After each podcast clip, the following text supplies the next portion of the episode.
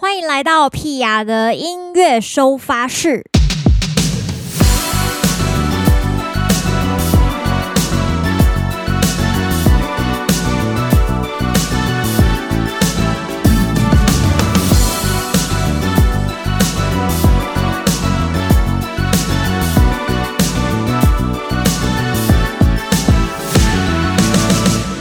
十九号的音乐收发室，今天请到的伙伴及分手的嘉宾，非常的特别。也非常的常见，因为他对我来说是非常重要的一个伙伴。我们先欢迎他是谁，再来跟大家介绍一下为什么好了。让我们欢迎绵绵。大家好，我是那个皮亚真实身份的妹妹。真实身份就是私私下真实的妹妹，好像 好像我有很多个妹妹。对对对，就是我她的妹妹这样。绵绵，大家好。因为绵绵的朋友也会叫我大姐，对对对，就是大家都会叫，大家都叫我大姐，叫着叫着好像我有很多个妹妹，没错，但其实我只有这一个，没错，就是 唯一只有这一家，别无分号，就是。对，就是我是皮亚的妹妹。对，之前呃跟绵绵也有一起组过，就是一两个小团体，叫做暴汗姐妹花，暴汗姐妹花。对，我们那时候好像还有另外一个。是不是还有一个什么罗斯福路姐妹花？还是、哦、就是后来隔好像隔年吧？对对对，一不一样的。还有吗？我们那时候做没有那时候年终乱讲他，每年都要什么什么姐妹花？对对对，但最近好像已经没有再去。最近姐妹花有点太忙了，对，就是没有很久没有姐妹花了。好啊，来跟绵绵聊一下。绵绵最近比较少在 PR 的这个演出中出现，想必是有一些原因啦。先聊一下最近生活如何，好不好？我想很多粉丝朋友也很久没有看到你了。哦，有到很久吗？还是还是偶尔会那个？对啦，就是几个月吧，就是可能没有像以前会常常一起唱歌表演啊，哦、或是跑商演之类的。好。四五年前刚开始，就是因为姐姐 P.R. 的关系，就是带着我参加很多商演啊，还有她的演出。然后因为后来自己就是想要锻炼一下在戏剧这块演员的一些。怎么讲呢？就是喜欢演戏嘛，对对对，自己的一些作品，所以后来就比较常是参加那个戏剧的演出，所以渐渐的和姐姐的演出就是稍微频率有点下降，这样出现一些裂缝。对，但是跟 但是跟姐姐一起表演的时候还是很开心，请不要这样子挑拨，自我挑拨。对，还是非常的开心的。那不然你跟大家分享一下这四五年间你接触戏剧的这个。呃，路上有没有做过什么你觉得印象深刻的一些作品？作品哦，我觉得可以分享心境吗？可以啊，是心境上的，因为刚开始，其实刚开始在表演的时候，呃，因为接触的是舞台剧嘛，然后那时候我觉得我的心情其实。有点算是，就是因为觉得跟姐姐关系，就是去过一些现场，所以那时候其实是很直觉的觉得说，哎，我其实已经不会害怕观众了，所以就算是舞台剧的现场，应该都是有办法可以 handle 的。但刚开始其实还是蛮蛮紧张的，因为就是不同的媒介啊。但是我觉得后来找到就是适合就是自己放松的状态的话，就是还是我觉得其实跟音乐表演很相似，就是你还是在舞台上跟。观众某种程度上是一起同乐，只是那个媒介有点不太一样，嗯，就是就是我的感觉啦。其实我蛮好奇，就是对演员来说，呃，就是你在每个戏剧作品里面，你要放入不同的灵魂这件事情。我觉得到底是不是真的这样？对啊，就是太难了吧？哦、就是以前呢、啊，我刚开始也会觉得，就是这个好像是假的。你说，比方说你演妈妈，你就是要有妈妈的心情，或者是说，因为很多演员朋友，大家都会写那种类似自传，就是会。以自己假设我现在是演一个未婚生子的十七岁女生，会以她的身份来写一篇自己的日记，或写很多篇。以前都会觉得这种行为好像有点 too much，就是就是说，哎、欸，有到这样子吗？就是有要出借灵魂吗？就是好像会哇，这个表演老师不能听哎、欸，刚开始就有点 不会不会，大家只 是只是跟大家浅聊而已。对，就是刚开始有的会会有点没办法那么相信，可是我觉得到后来。嗯、呃，你会真的觉得你要深入的表现某个人物，你的确是要某种程度出借自己的一部分思想出去，哎，就是你不能有这么多的价值观判断，因为如果你会觉得这个角色他是对或错的话，其实你很难进入他，你就很难表现。嗯、所以到后来会觉得他真的很像一种修行，因为我觉得我原本是非常好恶分明的人，就是我原本是看剧本也是会常常会觉得说，这个人在干嘛？为什么让自己的人生变成这样？这样，可是你带着批判，就是会完全的演不好，所以后来就会渐渐的把那一块就是分享一点出去，所以会有一些很。入戏的成分，就是要让自己成为那个角色。但是如果当你要抽离怎么办？要靠一些运动，就是你要慢慢的回到自己平常的人生的生活状态。可是其实我觉得要到完全抽离，好像有点不太可能。诶不是有的演员都会说，就是什么演过的角色就会成为他身体的碎片，在他身体里面。我其实是还蛮认同的，因为你。就像你演戏的过程，就像你经历了一些事情，虽然还是演戏，但你不可能忘记啊，就是你会记得。嗯、所以，即便以后在你的生活中发生类似的事情，看到类似的人，你就是会想起说，原来他的可能跟那个时候某个角色的想法是一样，就是。我觉得你会回到你平常生活的状态，可是他就是会改变你，就是角色你演戏的过程，他会改变你对于人生的看法。讲这样会不会有点太深奥？不会啊，我觉得蛮有趣的，因为一般大家在屁雅的场合看到绵绵，通常都是一个比较搞笑的、比较搞笑的角色。然后今天也算是特别有一些呃机会，就是可以让大家听到私底下的绵绵其实是想很多的。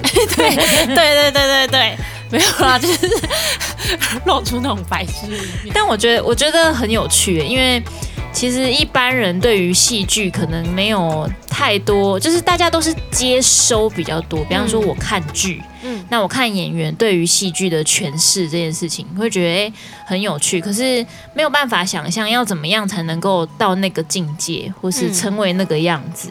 以及结束之后，他要自己要怎么摆脱那个状态，哦、会觉得其实是很有趣的事情。嗯，所以我很想知道，所以是不是平常其实要建立一个你自己原本有的生活习惯，然后当你脱离角色之后，你可以赶快融入自己的那个仪式感里面，就比较容易出戏。对，就像有些人会，就是演完之后会好像会写一篇，例如说告别的信吧。给你的角色，哦、例如说他可能发生一件很悲伤的事，然后你可能就跟他说，就是就是我可能就是陪你到这，感觉 就是要跟他说再见这样。对，有些人会这样。我觉得我自己是还好，可是我可能就是会给自己一段时间吧，然后过一阵子我就会把剧本丢掉，就是嗯、呃，算是仪式嘛，就是跟跟这件事情告别这样。但我觉得现阶段。我还算是这这个过程没有造成我太大压力，因为我都还是会觉得是好玩的，经历一些事情。但是的确有时候就是接触的题材比较沉重的话，的确就是会不知不觉的人就是沉重起来。我相信你可能有这个感觉。哎、拜托。如果你就是接下来要演一个杀人犯的角色，我会很害怕。我想说，你那阵子就先不要来我家，我不会杀你，好不好？就是对啊，可是这这真的是好像会有点难控制哎、欸，因为你就是会不知不觉的变成那样。刚开始会有点抗拒哎、欸，就是就像刚才 Pia 说，可能因为以前在跟 Pia 表演的时候，很自然的就是会想要用这种开心搞笑的方式。嗯可是，因为所有的不是所有的角色都是开心搞笑，其实刚开始要告别这开心搞笑也是蛮痛苦，嗯、就是对，就是可能就是要出借自己的某一部分吧。对，哇，听起来很难呢。不会啊，我觉得你已经出借很多部分给你的音乐啊，是吗？就是你这样讲好像很悲伤哎。不是啦，对我刚刚怎么用那种戏谑口吻？什么意思？我想要知道一下你刚刚讲这句话的意思。啊！但就是因为你也是把你的人生奉献给音乐啊，某种程度上，你的作品也像是你在经营的角色吧。就是其实，嗯、其实你刚刚会说走不出来或什么，不是就是一种很着魔的程度吗？那其实这种程度，就算不是演戏，很多人都会有吧。就像我也放不下。对啊，对啊，对对对对对，确实。就是那个电影什么《灵魂急转弯》，其实里面就是。有在讲这个啊，会雷到大家吗？就是、不会啦，应该还好。好，大家想看再自己去看，我们不雷哦。是不是 你也会放不下？会啊，很常会有这种感觉。那你就是走不出来啊，你就是被音乐这个角色捆绑，惨了。那我是不是要去运动？你要写一些告别信啊？就是这张专辑做完，那你就写一封告别信，哦、跟他说，跟他说拜拜，这样。对，所以你不是有时候会说，哎、欸，那我下一张要做什么？可是我原本是什么？可是像。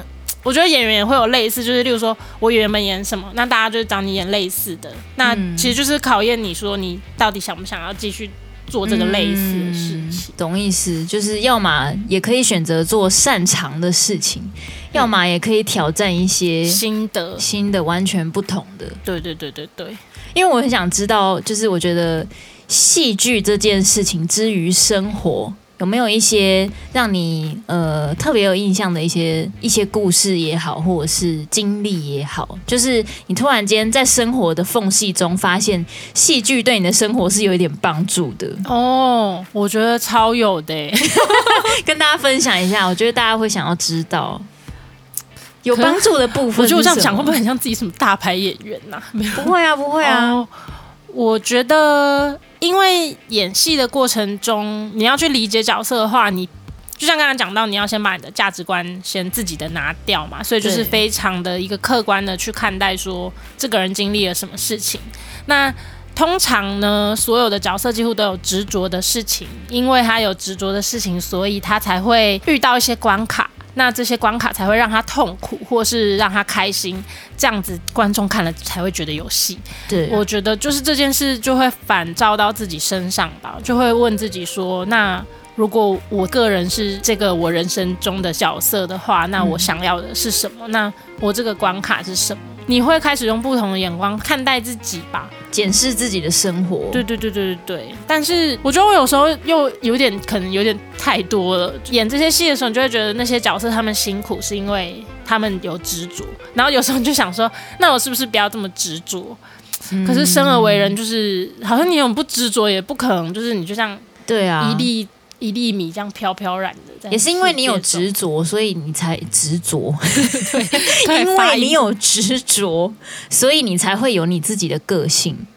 对，因为大家执着的内容就是不一样。对对对，所以那个反而是很珍贵的地方。对，的确。可是我觉得你刚刚讲的就是就是有利有弊啊。因为你看那些角色的时候，你也会觉得说。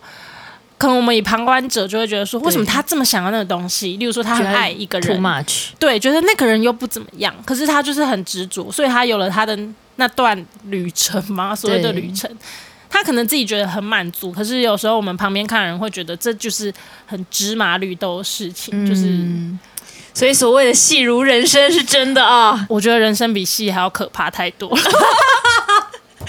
这个聊下去大概两个小时都聊不完。对对哦，好好，那现在可以聊别的了。好了，不然这样子啊，聊一下，因为今天是四月十九号了嘛，接下来就是呃，就是我的结婚宴了，嗯嗯嗯，算是结婚宴过后，就是真的无法就是逃脱这个婚姻的枷锁。你现在已经无法了，好吗？没有啦，就是只是想要聊一下，就是身为一个就是姐姐出嫁的妹妹的心情。因为之前我们订婚宴，三月我们家订婚宴的时候，绵绵其实也是呃我们订婚宴的主持人，没错。觉得由自己的家人来扮演这些很重要的角色，对我来说也是某一种心愿愿望的达成嘛，愿望的实现。对，就是会觉得自己很开心的事情，跟自己的家人一起分享，对，一起分享，一起实现，就觉得。很棒，很喜欢这样，真的哦。对啊，那你觉得我那天主持的如何？很不错啊。哦，真的吗？对，我觉得只要是熟人朋友有需要主持人的话，真的可以找绵绵。好，大家可以来那个 call in。但是重点还是要认识绵绵的人哦，会比较适合，对，熟一点会比较好。对对，了解我的风格，没错没错，对，就是有一点出卖灵魂的。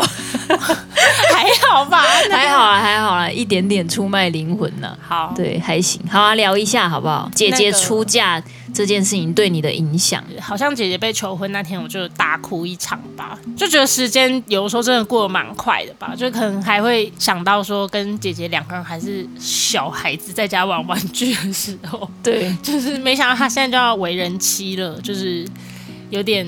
那个感觉是有一点点痛苦，就是成长痛吧。只是说，嗯，会有一点觉得，另一方面觉得说，其实是要很祝福他的，所以就是会一直想要转化这个情绪。而且，因为我觉得跟姐姐羁绊就是算是蛮深的吧，尤其是在台北的这几年，姐姐结婚代表说她不是说你永远不会理我们的，可是就是你的。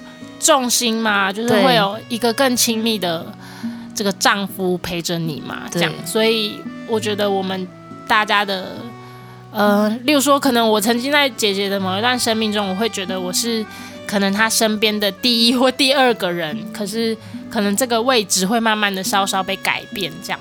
哎，这个顺位被被往后了。对，然后就是会有点惆怅吧，但就是还是非常的祝福他，大概是这个感觉。会讲得太沉重吗？不会啊，我觉得我觉得还蛮有趣的。可是的确就是这种感觉吧。是，那你跟弟弟那时候有讨论过这件事吗？感觉弟弟好像想法也蛮多的。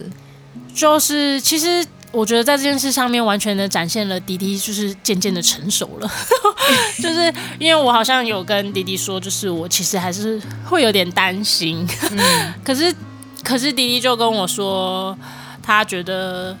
这是不管我们跟任何人在一起，就是亲人之间都会有的担心。他觉得就是我们能做，就是要祝福他们、支持他们，然后在他们心情不好的时候陪他们一起分担，是不是很感人？对，非常正能量哎。对啊，他什么时候变成这样的人？我那时候就觉得他说的很很对，他说的很对，的就是是这样。不过你说也的确是好像有因为这件事，我跟迪迪又有点开启了一些心灵上的对谈，这样。对，就是感觉家人之间也因为这一件重要的大事，有变得比较更紧密。对，更紧密。这个我觉得是蛮神奇的地方哎，就是因为其实中间一度就是我有跟妈妈吵架，就是为了婚宴的事情。这个 没有啦，小提一下而已啊。因为我后来发现，所有的新娘在婚宴都会跟妈妈吵架，对，而且身边的人都会发现。你知道我，我还听化妆师讲一个最扯，他说结婚当天，然后岳母把新郎关在别间房间里面锁住，不让他出来，不想让他们结婚。就是也不是，好像不知道是可能新郎，呃，可能现场就是有一些小小 detail 的细节没有顾到，嗯、新郎自己不知道，嗯、那也没有人告诉他，然后只有岳母在意这件事情，嗯、岳母就是。整个压开，然后就把新郎反锁，这样。哦。然后整个婚礼仪式，大家都找不到新郎，好可怕。最后，最后就这样结束。最后就是有人发现新郎被锁在里面，然后他出来之后，他也说是岳母把他锁在里面，就非常的尴尬。然后新娘从头到尾脸都很悲伤，这样子，太惨了。对那这样听起来，我觉得你这个算很顺利。我们这 对我们的真的很 OK，非常非常的顺利。我听听到这个故事之后，听到很多个故事啊，我就觉得非常释怀。嗯，对，而且经历这件事之后，就是不管是你跟弟弟也好，或者是我跟妈妈，或者是我们四个人，其实都有更紧密的感觉。对对，对啊，就是大家以后讨论什么事，反而比较不会那么，就是变成会一起一起想这些事情，也不会说。呃，担心会造成谁的麻烦？有哎、欸，好像这些事情下来，就是包含爸爸离开或什么的，对，对对，就是感觉这个家族有重新的是一个家族为单位在运行的那种感觉。之前比较像是四个个体，对，然后四个个体，然后被加入一个群组，然后偶尔这样子打架，这样 还是有一点距离这样。对，但现在的确就是好像每个人都会想说，要各退一步，要让这个。家族就是对兴旺，兴旺，好好笑。好啦，好聊到这里，其实因为妹妹之于我呢，算是人生中非常重要的伙伴。就是我觉得我人生很多重要的时刻，我妹妹都有参与到，就是包含我觉得我很愉快的大学生活啊，嗯、就是我妹也上来住了很久，没错没错，还跟我一起。追日剧这样，对对对对对，在他宿舍里面 很好笑。然后后来就是搬来台北，然后妹妹也来台北念书，嗯，然后一起在台北的生活。就是有时候，嗯、呃，可能因为彼此都有一些忙碌的事情，也没办法，很常联络，但有时候又会因为想要一起表演，所以就是很密集的有交集。嗯，对。那有没有什么是我们一起的时候，对你来说印象最深刻的几件事？几件事哦，我觉得，诶，之前刚上台北的时候吧，就是。那个你那时候住在新店的山上嘛？对，然后我们就是会一起住在那个山上。新店山上听起来好像就是一个，哎，新店那边也有豪宅哈、哦。对，我想说，好像住在一个那个窗户打开就有猴子在外面那种感觉，真的就是一个小小山，对，小山坡。嗯，然后。就是那时候我还是非常的人生地不熟，然后常常就是姐姐就是去外面买水饺回来给我吃，然后我就在那里看日剧。天哪！现在想起来觉得，现在想起来会觉得说，嗯，姐姐真的蛮辛苦的。你说买水饺吗？也不是啊，就是可能就是照顾我吧，就是可能现在真的有比较。大一点嘛，就是回头看会觉得说，天呐，那时候真的就是姐姐很很负责任的在照顾我，这样，然后带我去买任何的东西啊，然后骑着机车带我去游历台北，这样子，就是我觉得 某种程度上，我真的是有享受到那种亲人的红利吧。就是我来台北的时候，虽然会觉得孤单，可是从来没有觉得说。就是从来不会找不到人可以相陪的那种感。嗯，这个相较之下，确实弟弟就比较没有受到 的。对，毕竟他宜兰，就是有还是稍微远了一点，因为我不会开车，所以如果会开车的话，可能还比较帮得上他的忙，也不可能去那边租一台机车帮他搬家吧。对对，对，对，而且感觉男生也比较不会开口。对，就是问这个说，哎、欸，大姐，可不可以来帮我搬家？感觉是不太可能有这种，对啊，对这种状况。好，接下来呢，因为我跟绵绵其实有很长，就之前有很长一段时间，我们会常常一起练很多我们喜欢的歌曲，嗯、所以我们先带来一首，就是久违的这个暴汗姐妹花的合体，先带来一首我们很喜欢的歌曲，这首歌叫做《多情兄》，多情兄。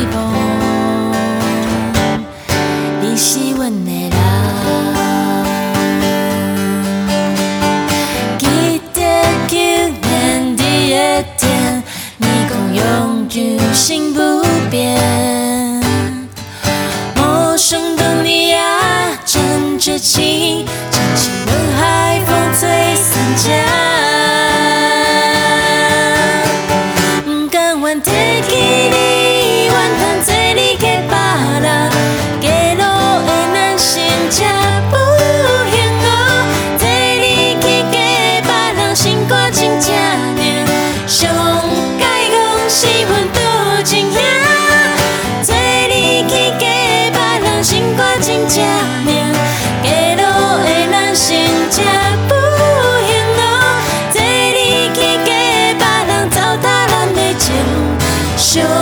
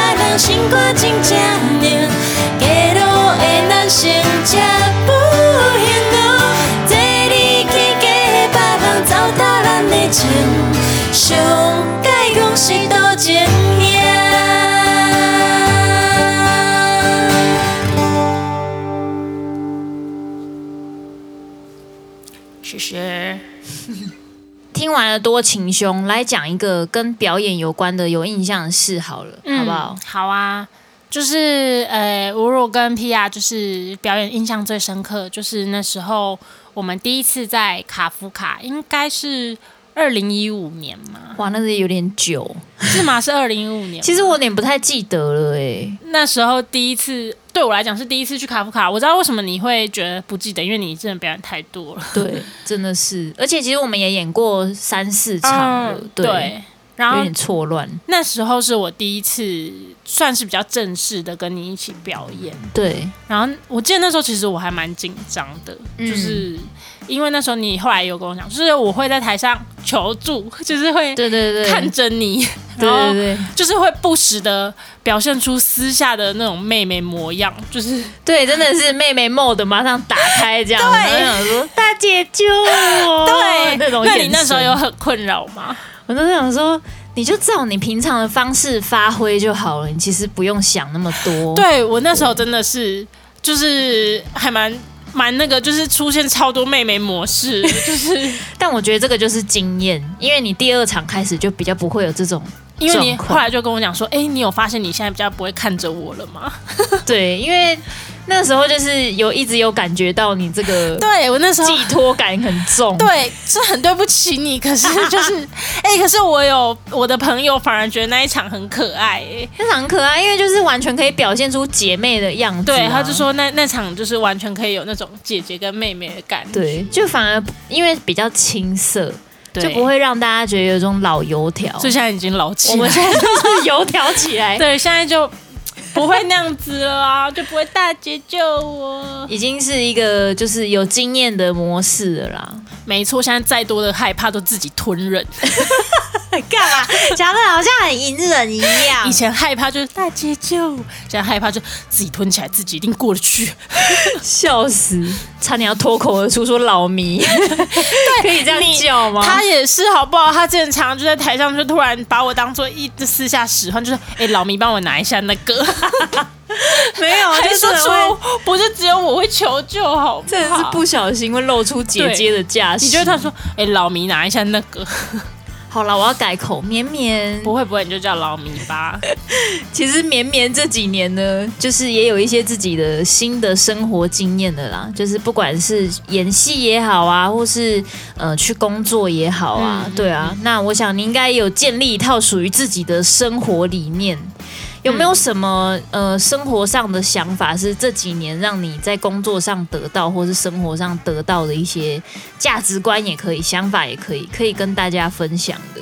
价值观哦，其实不用想的那么困难。比方说，我提供一个我的想法。嗯、比方说，我最近在挑战每天要喝三千 CC 的水，哦、然后我喝了之后，我才发现，其实一天要喝超过三千 CC 是一件很容易的事情。首先，你只需要拥有一个大水壶，然后又可爱，对，你就会很想要一大水壶。然后喝了水之后，你就会发现，哦，原来大量的喝水真的有非常非常多的好处。嗯，对，像我现在就是比较不会胃痛。也比较不会有 全身酸痛啊，睡得很好。对对对对对，就是解决了我很多问题。嗯、这就是我最近的一些生活理念的想法。你有没有什么可以跟大家分享？哎、哦欸，我觉得可能对我来讲变化最多就是我真的会开始想要运动哎、欸，因为以前我不会这么自发性的觉得会想要运动，但是因为表演的话，就是其实体力是一个。哎，Pia 也非常的了解他，因为他之前是很大量骑脚踏车，就是表演的话，真的是一个很花体力的一个工作。然后你只有身体是比较好，然后比较那个意识比较清楚的时候，其实你可以表现得更好。而且如果是演戏的话，你要背台词啊，或是什么，你要其实你要表现情绪，你就是你的你自己的状态要好，欸，要不然你会。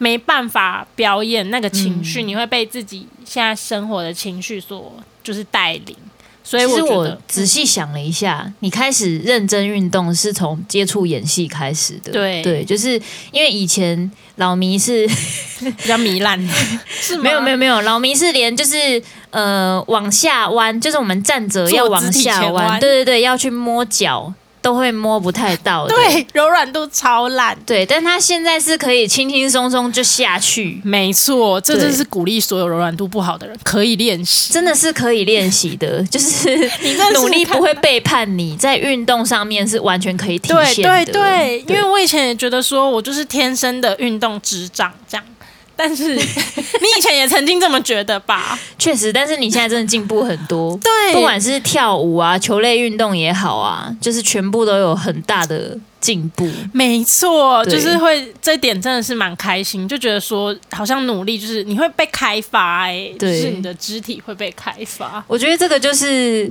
肢体原本比较不良的人可以感受到 的一个感觉。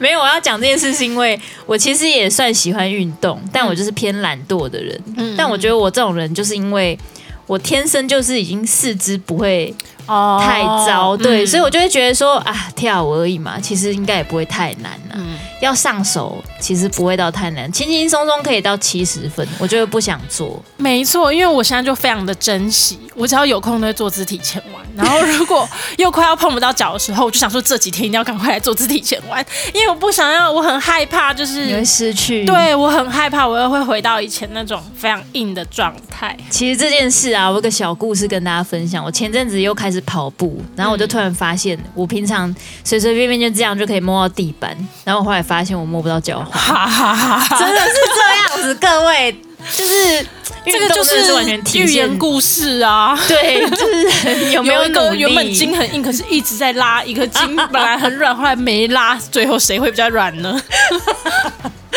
我要从最近就开始拉，每天拉。可以，可以，可以。好啦，绵绵最近有没有什么公开的活动可以跟我们分享、宣传一下的？好，就是呢，五月八号那个母亲节那个周末，有跟一个剧团合作，叫做绵绵工作室，它是分娩的绵，然后 在里面会演一个呃角色，然后大概是它是一个一个角色会独立有一个片段，然后买票的观众可以选择你要看哪一个演员，所以如果要来看我的话，哦买票的时候就是要跟柜台就是注记就说对对对对，你要看我的那一场这样子。哇，怎么那么特别啊？这是什么？它就是一个多线的故事，然后有哦几场会是大家一起的，然后有几场就是个别角色，所以其实你不会看到故事的全貌。对，哦哦，好有趣哦！五月八号、对，八九十，八九十三天都有表演，对对大家可以到吴绵绵的粉丝专业，叫做绵绵，对，绵绵，对。是中文的绵绵对，绵绵，然后 M I E N M I E N，对，就可以找到他的粉砖，然后上面都有相关的售票资讯。呀。嗯最后我们要来进行这个伙伴几分熟的测验。其实还没有问绵绵觉得跟屁雅几分熟，但是身为妹妹这个问题，我觉得问下去就太失礼了，所以我们干脆直接来进行这个测验。这个测验总共有十题，好，你就轻松的快问快答就好了。好，第一题，屁雅的 Podcast 名称叫做什么？A. 屁雅伙伴来呛虾，B. 屁雅的七嘴八舌时间，C. 屁雅的音乐收发室。C C C 你把名称讲出来。屁雅的音乐收发室。好，第二题，请说出最近屁雅的新歌名称。哦，很真的很残酷哎！台语歌七点半的飞行机，呀，七点半的飞行机，恭喜答对。Yeah 第三题，请说出屁雅订婚宴的场地全名，呃，什么饭店？高雄国宾饭店，哎，恭喜答对。耶、第四题，请问吴氏企业在哪里曾经合体同台过？A. 台南，B. 新竹，C. 台中。这题是复选吧？有吗？真的吗？台南跟台中都有。台中有哦。那在方舟那一次啊，就是哦，弟弟也有哦，对弟弟也有弹吉他拜哎，天哪，真的很强，直接呛爆老师，真的直接呛爆题目哎！恭喜答对。第五题，弟弟的猫叫什么名字？A. 史强，B. 史蛋，C. 史卫 B 屎蛋屎蛋屎蛋。第六题，以下何者不是屁雅的歌名？A. 生活不就是这样？B. 一杯冰啤酒。C. 摇滚女孩。C. 摇滚女孩。正确名称叫做呃摇滚。歌手，等一下，yeah, 等一下，对了，那首叫摇滚歌手，对对对。他 想说什么？因为我想说，是副歌歌词是什么？来来来，第七题，关于屁雅室友的宠物名称啊，室友有很多个嘛，对不对？好，室友的宠物名称何者有物？好，A 嘎布，B。咪咪，C 柚子没有咪咪，没错，答案是 B。嘎布是狗狗吗？对，嘎布是狗狗，哦、是普星会的狗狗，嗯，因为你没有遇过吧？对，柚子你比较熟，柚子是那个那个吉他手的猫咪。对对对，好，第八题，弟弟阿杰工作的酒吧名称为 A 自由派，B 自由拍，C 自由白。哔哔哔，来一题难一点的。哎呦，真的是来了来了，第九题，三秒后请排名出你认为吴家最幼稚的人。哇，这用排的有四个人。来来来，最幼稚的。三秒二，再三二一，好，我弟弟妈妈大姐，好好笑。好，第十题，请用台语介绍自己。我们的格式是，比方说我的话就是大家好。我是歌手屁呀吴贝雅，华丽。大家好，我是屁雅妹妹绵绵。耶，恭喜！几乎十题全对啊！这个全熟测验，你大概是得了十一分，我觉得。因为你复习，你还呛爆老师，真的 有够好笑。今天，那你原本那题答案是台南，是不是？原本是台南，我想到的是台南。哦，因为那次是那个，因为我一直以为方舟只有我们两个在小小的咖啡店，但我突然想到迪迪是有帮我们伴奏，对，他是乐手，所以那次算吧，算算算啊！哇，那真的是哇！我还想说要出一个，因为我想原本想说出什么南投之类，但是这个真的是太屁了，哦、一看就知道。对啊，方舟那次有滴滴啊，那次是就是我弄到我自己，对对对，还直接呛爆老师，你这个人果然是会呛主管的，这个不能说出来。好啊，今天感谢绵绵一起来，谢谢大家，相谈甚欢，很久没有。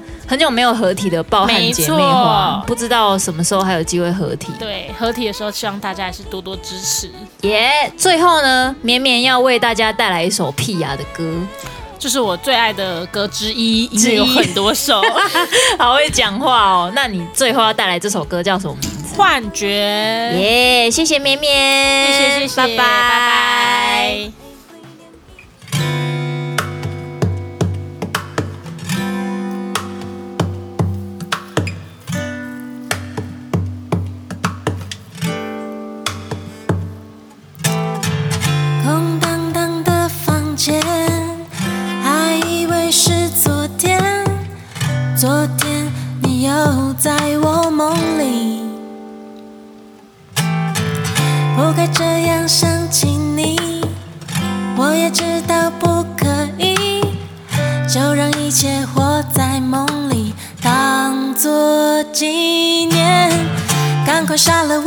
右脑。昨天他在对我咆哮，说为什么我竟然让你走掉？